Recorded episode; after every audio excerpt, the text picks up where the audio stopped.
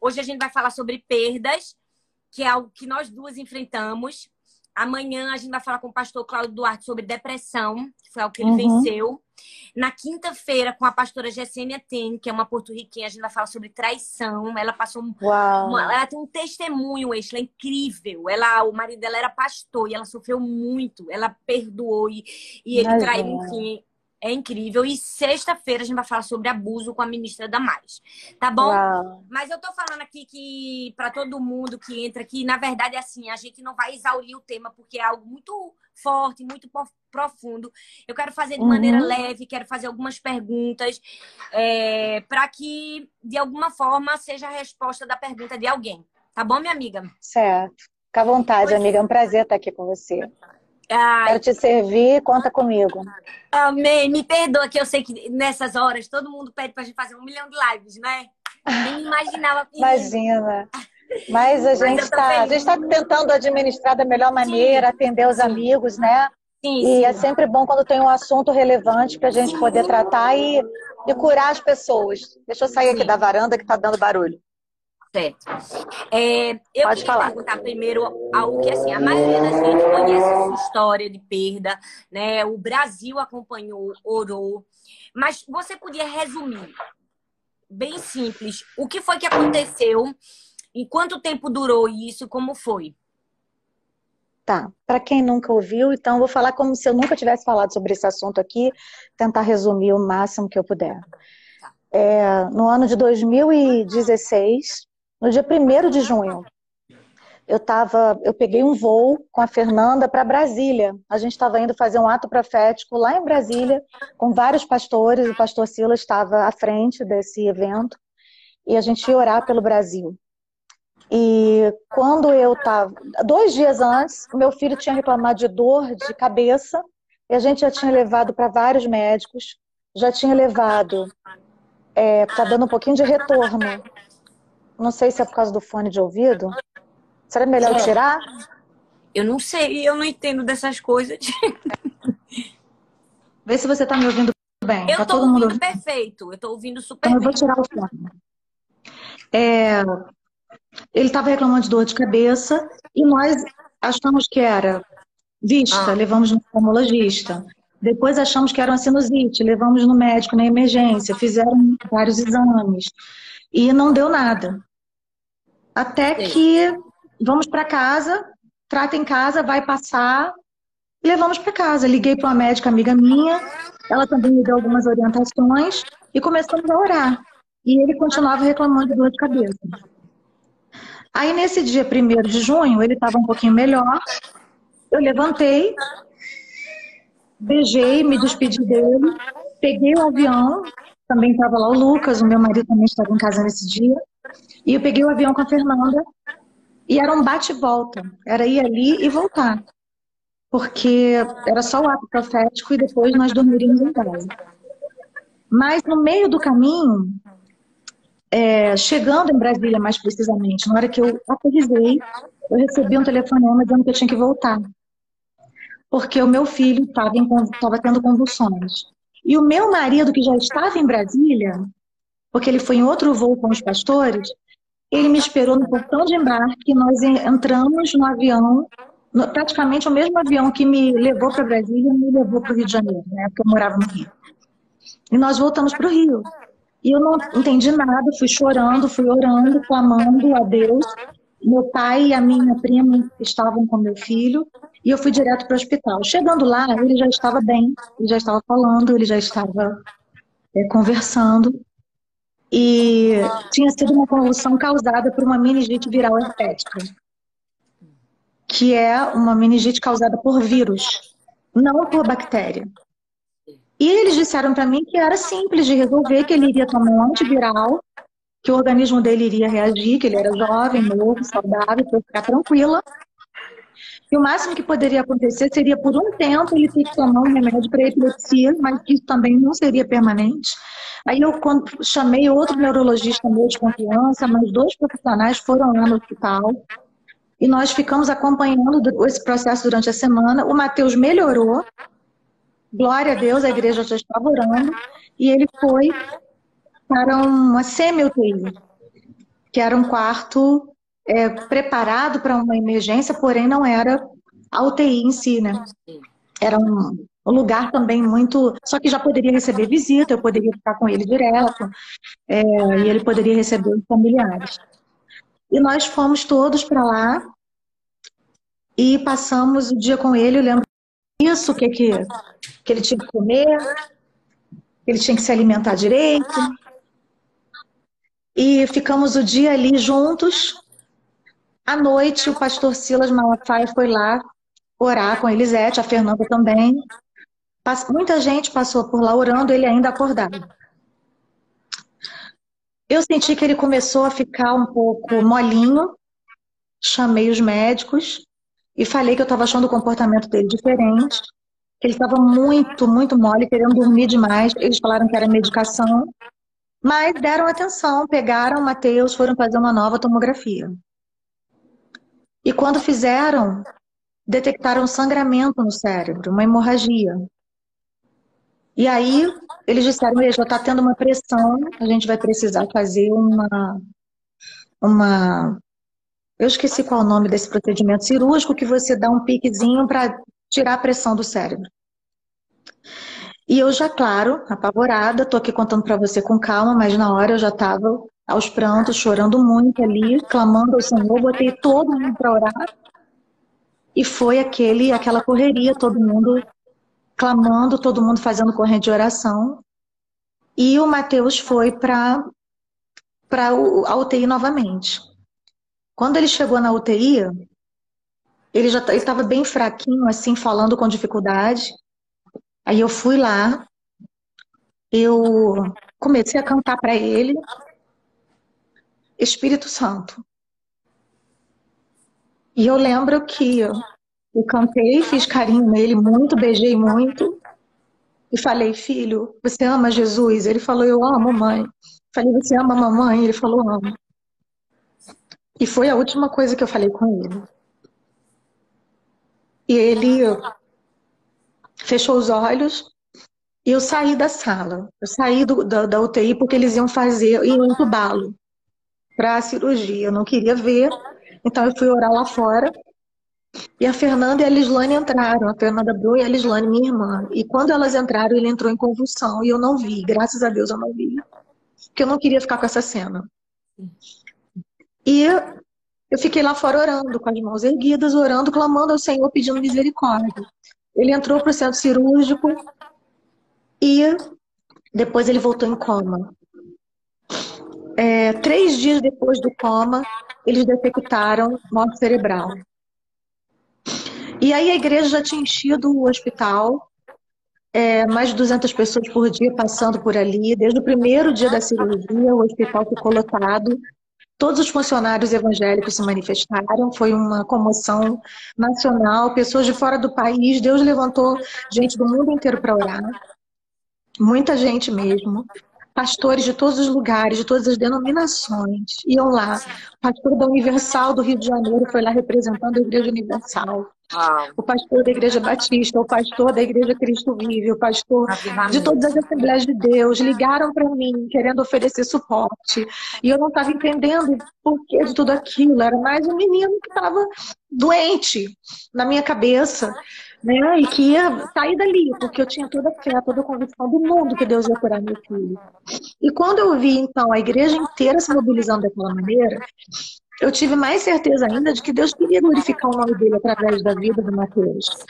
E eu tive certeza de que Deus ia trazer meu filho de volta, que Deus ia ser glorificado e que ia ser uma benção na minha cabeça. A cena já estava pronta. O Mateus ia voltar, ia falar de todas as experiências maravilhosas que ele teve, de quase morte, e que ia pregar a palavra e que ia ser glorioso, que ia glorificar o nome do Senhor. E eu, nenhum momento, tive dúvida que Deus tinha poder para isso. Mesmo quando eles disseram que ele tinha tido morte encefálica, eu não, eu não acreditei. Eu falei assim: ele pode ter tido, mas Deus vai trazer, fiquem tranquilos. Eles botaram uma psicóloga de plantão do meu lado, que eu estava afetada. E depois dali nós passamos uma semana orando. E cada vez que eu entrava no quarto, que eu via que os batimentos cardíacos estavam caindo, que alguma coisa estava alterada, eu orava e tudo voltava para o normal. Eu orava e os batimentos voltavam para o normal.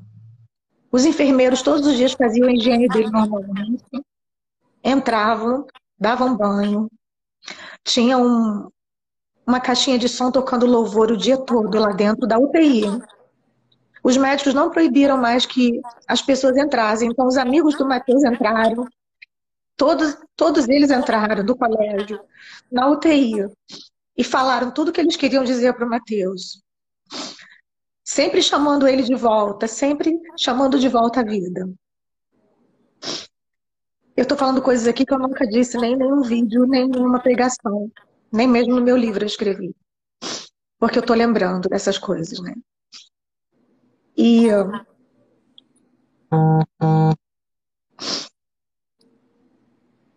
E ele foi. Ele continuou dormindo lindo, dormindo no Senhor. E eu ali pude ser abraçada, eu pude ser consolada por todos os meus amigos e familiares com muita calma dentro de um ambiente de, de oração e de adoração a Deus. Sim. E o tempo inteiro eu senti a presença do Senhor naquele lugar. O tempo inteiro, Thalita. Eu senti nitidamente Deus me abraçando, me confortando, me consolando, e eu senti o amor de Deus muito presente. Eu não entreguei o meu filho durante sete dias. Eu falei para Deus que eu não aceitava que ele era do Senhor, que ele era das nações e que ele ia ressuscitar. Eu tinha certeza disso. Até que uma noite, orando ali com a cara no pó, eu lembro a música que eu estava ouvindo era do Fernandinho. Fernandinho regravou uma música chamada Grandioso És. E eu estava cantando essa canção dentro do quarto dele, com meu marido chorando com a cara no pó. Assim como todos os pastores e cantores que chegavam lá para cantar. Todo mundo lá, todos os amigos cantavam bem alto, oravam e impunham as mãos e vários enfermos foram curados naquela época, naquele hospital, inclusive de meningite. Eu lembro que, que eu declarei: Senhor, é mais fácil se eu curar o meu filho do que o Senhor me curar, porque depois, se eu levar o Mateus, se o Senhor estiver pensando em levar ele, eu vou morrer. O que é mais fácil para o Senhor? Curar um, um menino ou curar uma mãe que morreu? Porque o Senhor sabe que eu não vou sobreviver a isso. E aí o Espírito Santo falou nitidamente ao meu coração: dessa vez o milagre é vocês. Dessa vez o milagre é você. E essa frase ficou no meu coração: o milagre sou eu. O milagre sou eu. E eu não queria aceitar isso, mas eu entendi nitidamente que o Senhor estava dizendo que ia levar meu filho.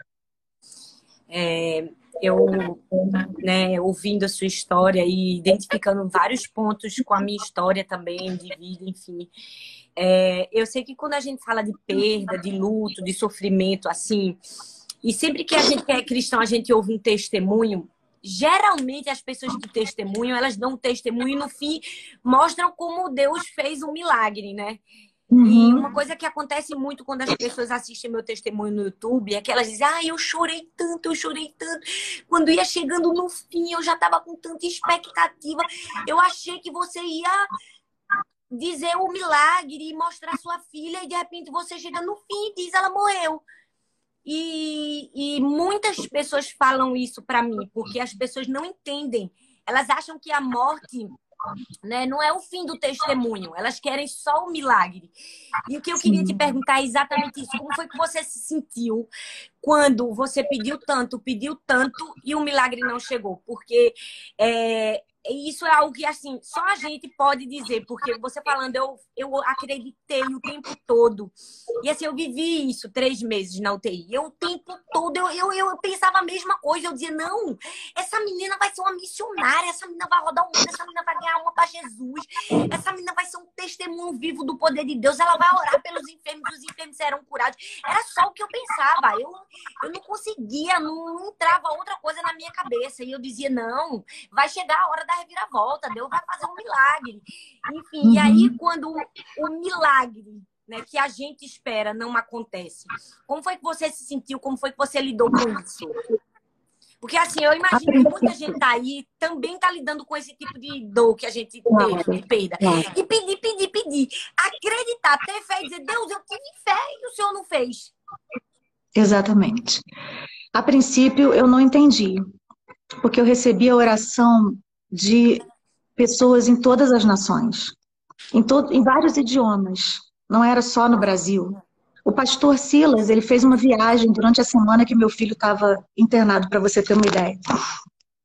E ele chegou lá no, não sei se foi no Uruguai, e quando ele entrou na igreja, o pastor da igreja falou assim: queria levantar um clamor aqui por uma mãe que está orando por um filho que está na UTI, uma cantora do Brasil. E ele nem sabia que o pastor Silas era meu pastor.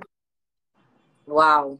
Várias pessoas no mundo. A Ana Paula Valadão me mandou uma oração lá da Finlândia a o Nova Zelândia, não estou lembrada, o pastor Roger lá de Luxemburgo, é, o pessoal da África, as crianças, no Brasil inteiro, pastores, pastores gravavam orações e diziam, estamos orando todos os dias, a nossa igreja está orando, a minha igreja estava orando sem parar. Eu não entendi. A princípio eu falei, que isso? Meu Deus não é Deus de confusão. E um dia o pastor Silas, que é o meu pastor, meu mentor, entrou pela UTI, eu olhei para ele e falei, pastor, Deus não vai fazer isso, né? Deus não vai confundir o povo dele dessa forma. Não é possível que Deus está levantando tanta gente para orar e depois ele vai levar o meu filho. E o pastor Silas falou assim, Exla, Deus não precisa que o defendam. Deus não precisa fazer um milagre para defender a tese dele de que ele é Deus.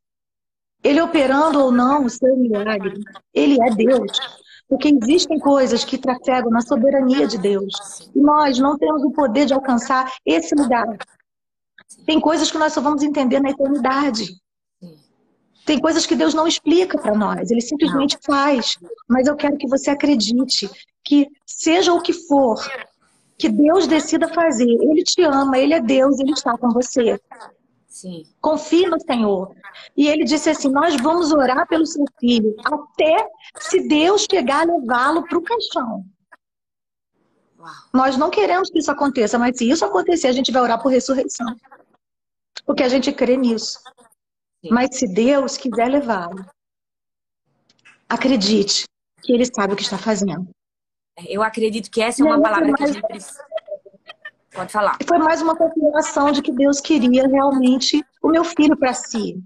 Sim.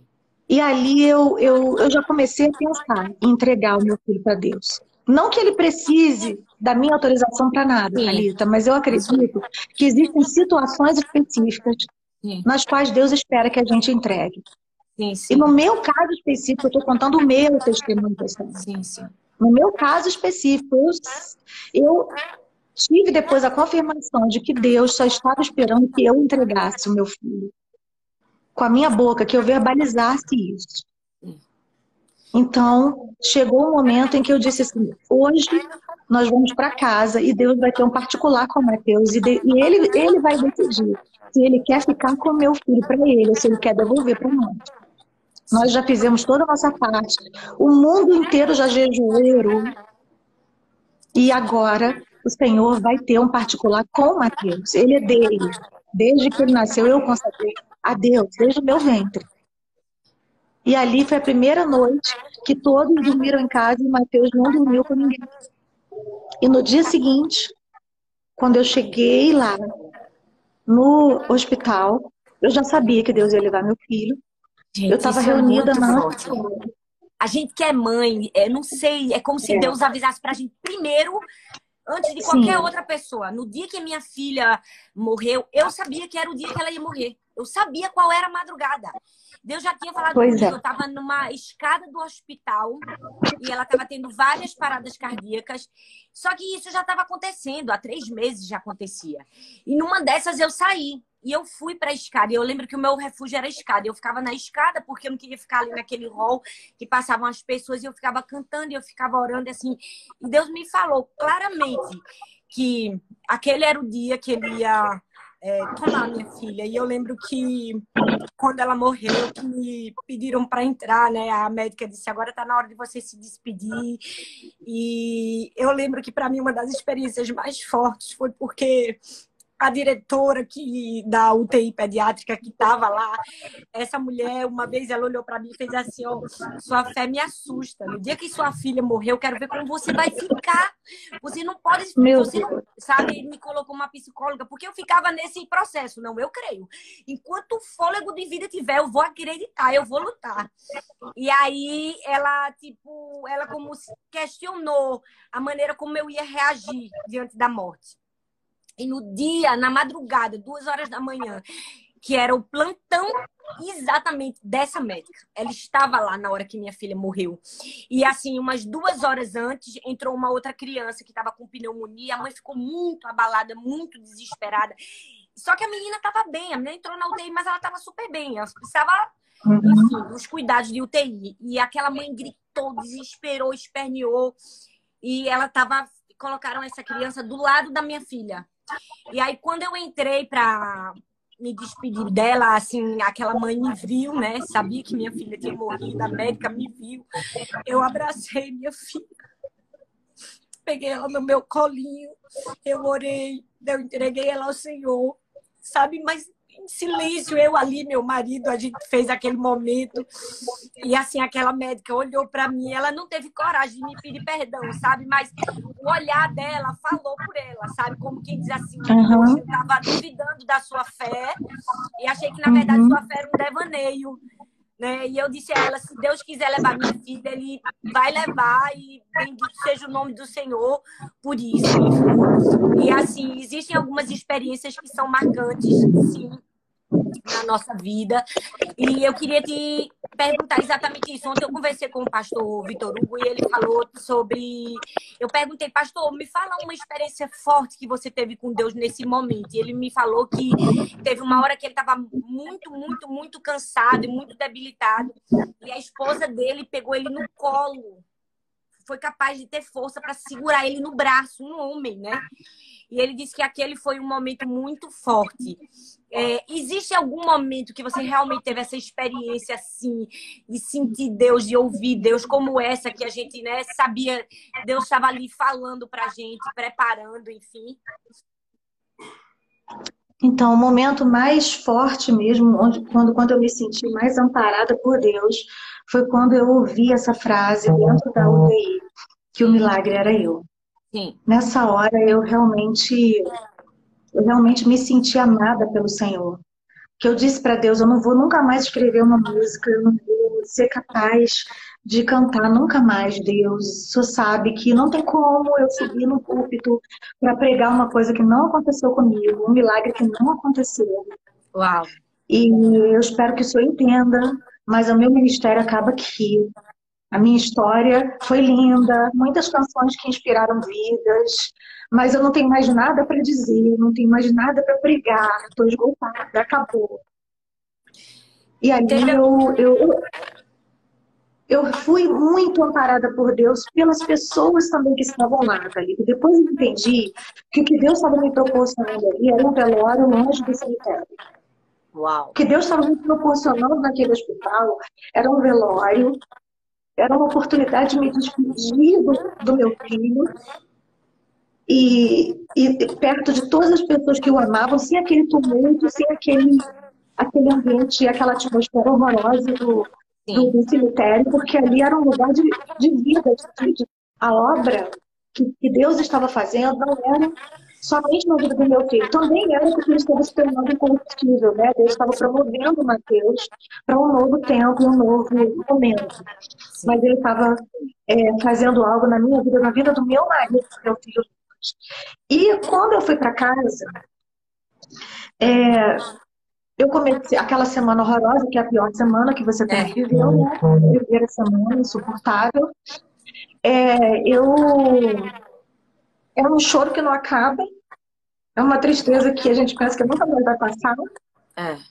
E das lembranças né, da história que eu vivi com ele, de tudo aquilo que ele poderia viver e não, não viveria. Eu não seria avó dos filhos dele, eu não seria sogra da, da esposa dele. eu não veria mais, não abraçaria, não beijaria. E eu comecei a ter um momento com Deus em oração, trancada no meu lugar de oração todos os dias, com a minha, com meu, minha música, minha playlist, adorando a Deus, adorando a Deus sozinha até passar.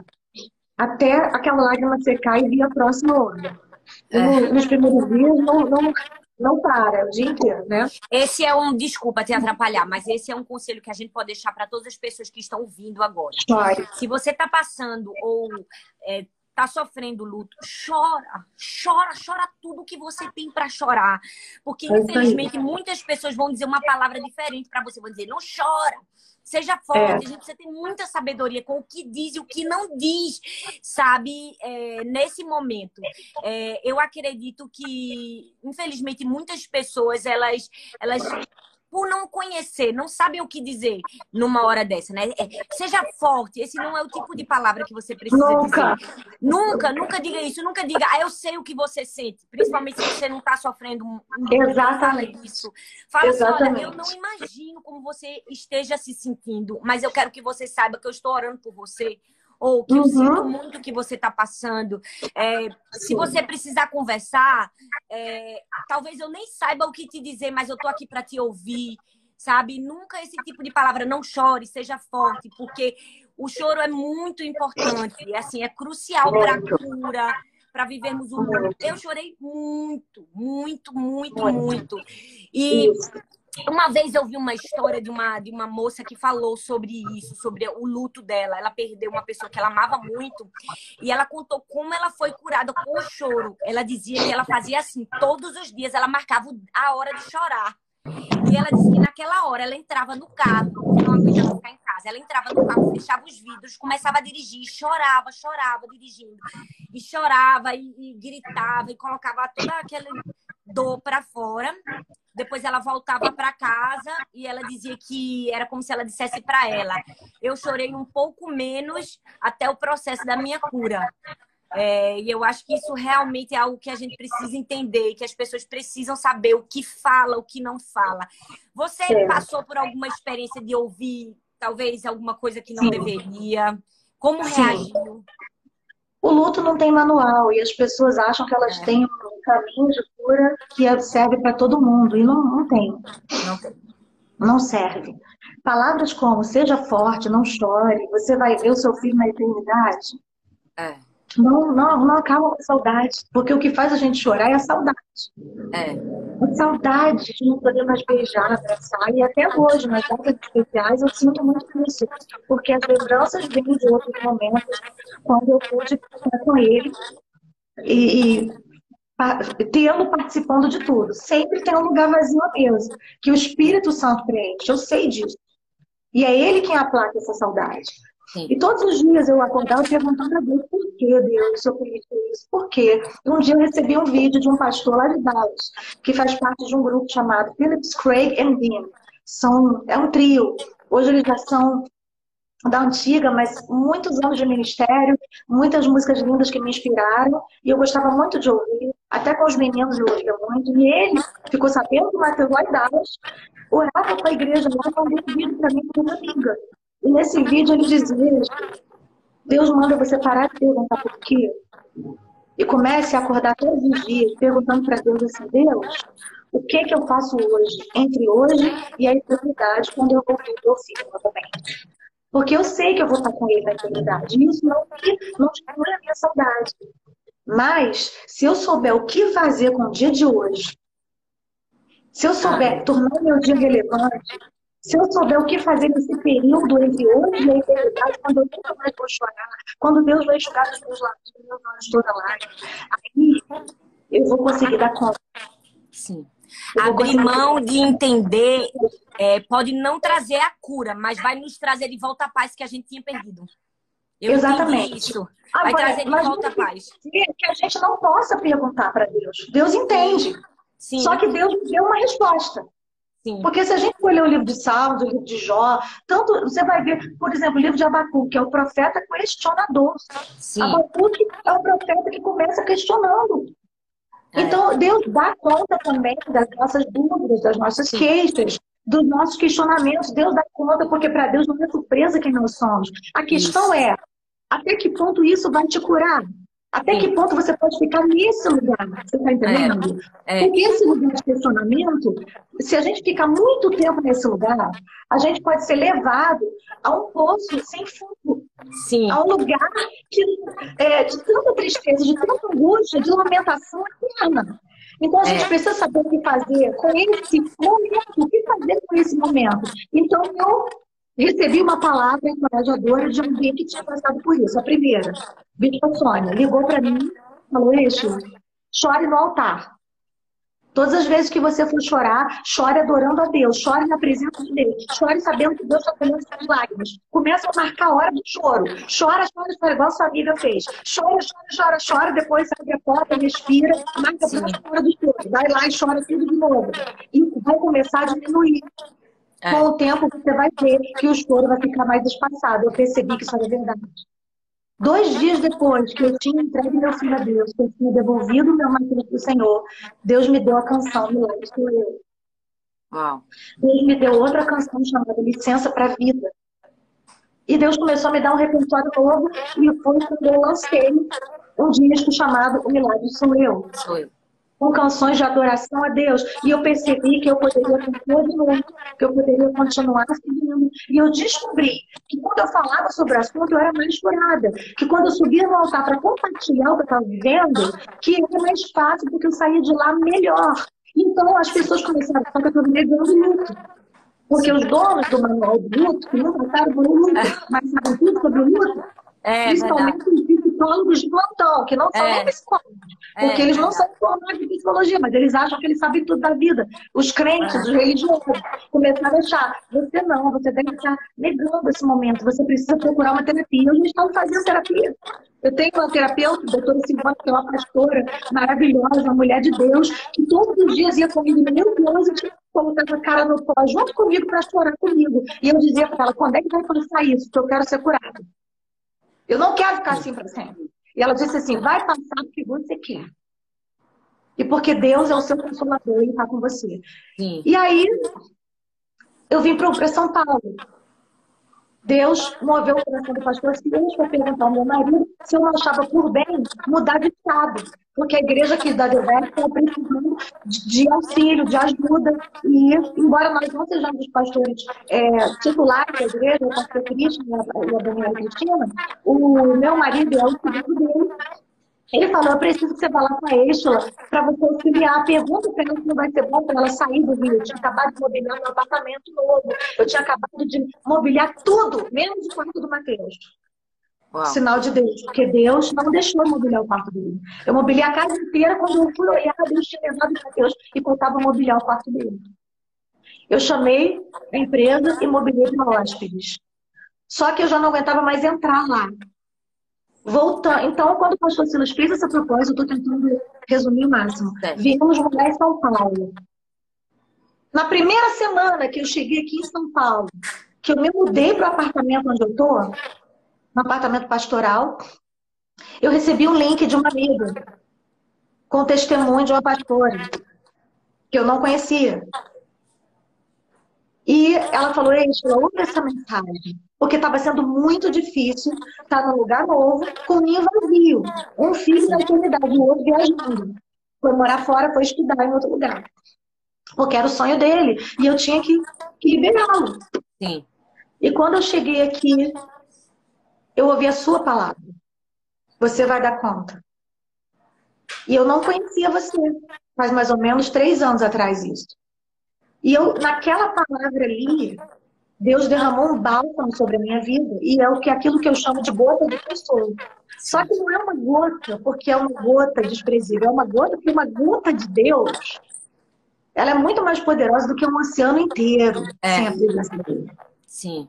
Então, eu considero que quando Deus derrama uma gota dele sobre a minha vida, e eu tenho certeza que ele está fazendo isso na vida dessas pessoas que estão vivendo agora, Sim. em quarentena, passando por esse momento, às vezes até no meio do hospital e assistindo é.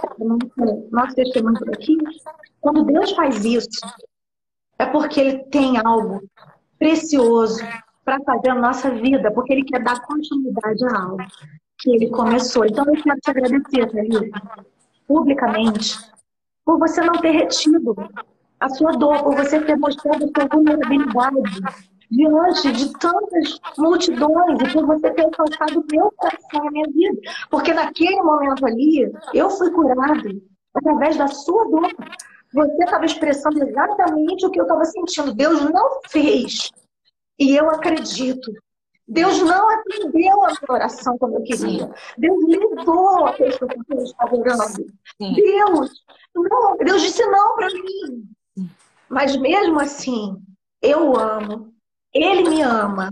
Sim. E Ele é Deus. Ele é o meu Deus. E vai ser para sempre. Amém. Muito obrigada também, Isla.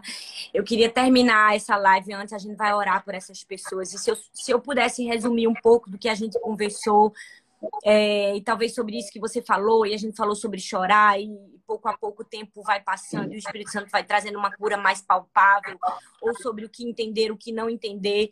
É, eu acho que o nosso amor a Deus precisa estar acima de qualquer coisa.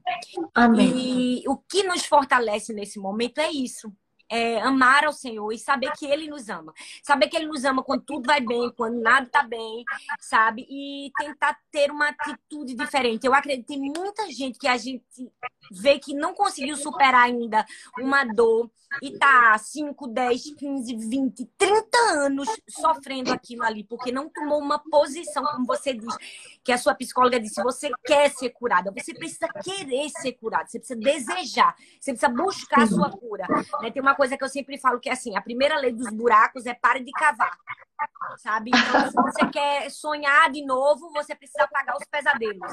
Né? Uhum para voltar a sonhar. Então é isso. Eu acho que se eu pudesse deixar essa palavra para todo mundo que está ouvindo aqui é não desista, sabe? Para voltar Sim. a sonhar, você vai precisar é, lutar contra aquilo que te impede, gerenciar seus pensamentos, entender Deus é Sim. é bom, Ele sempre vai ser bom, a natureza de Deus não muda e assim Ele é Ele que vai te ajudar a superar. Tenha calma, tenha paciência com você. Se não Amém. chegou ainda, vai chegar né?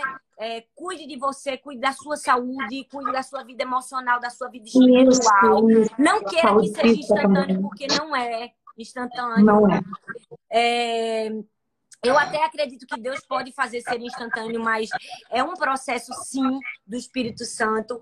E, enfim, para terminar, eu queria que a gente pudesse fazer uma oração, se você pudesse orar é, abençoando todas essas pessoas que estão ouvindo, que talvez estão enfrentando um luto, uma perda, ou talvez estão com alguém que ama muito enfermo, ou talvez estão pedindo algo a Deus há muito tempo e só não, não. É, eu acredito que daqui onde nós estamos, o Espírito Santo pode, vai tocar essas vidas. Esse é o nosso propósito de estarmos aqui. Sim, eu creio. Eu creio, para embasar o que você está dizendo, a última canção que eu escrevi, que eu lancei nas plataformas digitais, ela diz: Eu ainda vou sonhar. Sim. E eu vou mesmo. Nós vamos, nós temos sonhado e vamos continuar sonhando. Queremos ministrar isso sobre você que está aí nessa hora na sua casa. Vamos orar. Senhor, eu quero te agradecer por essa oportunidade de estar aqui dizendo a verdade. Porque a verdade que liberta não é a minha verdade, a verdade da pastora Carlita, a verdade de quem quer que seja, mas é a tua verdade. Sim, Tu és o caminho, a verdade e a vida. E não importa quais são as respostas que nós recebemos nessa vida que vivemos desse lado da eternidade. Tu és Deus. Tu és o nosso Deus. Nós sabemos que tudo aquilo que tu planejaste vai prevalecer. Nós te agradecemos, Senhor, pelo tempo em que podemos ter nos nossos braços os filhos que amamos. A pastora Talita com três meses e eu, 17 anos e 11 meses, o Mateus. Nós os devolvemos a Ti e te agradecemos pelo privilégio de termos sido confiadas por Ti para essa missão tão importante. Mas agora, eu quero te pedir que visite essas pessoas que estão inconformadas com as perdas Senhor, que elas voltem a se relacionar contigo, que elas voltem a orar, que elas se desfaçam das memórias ruins e passem a viver uma saudade boa. Que elas possam chorar assim, com liberdade, mas no teu altar, sabendo que tu és o Deus que colhe e enxuga todas as lágrimas no teu odre, estão mediadas as nossas lágrimas no teu livro. Sim, eu entrego a ti a vida da pastora Thalita, eu entrego a ti a sua família, eu te agradeço porque ela é muito nessa nação, mas eu quero te pedir, Deus, que a sua história possa alcançar cada vez mais e mais vidas fazendo ressurreição. E que nessa hora todos aqueles que estão empoderados pelo medo, ao invés de serem empoderados pelo Espírito Santo, que elas pessoas, que essas pessoas, elas sejam ressuscitadas. Amém. Elas em nome de Jesus.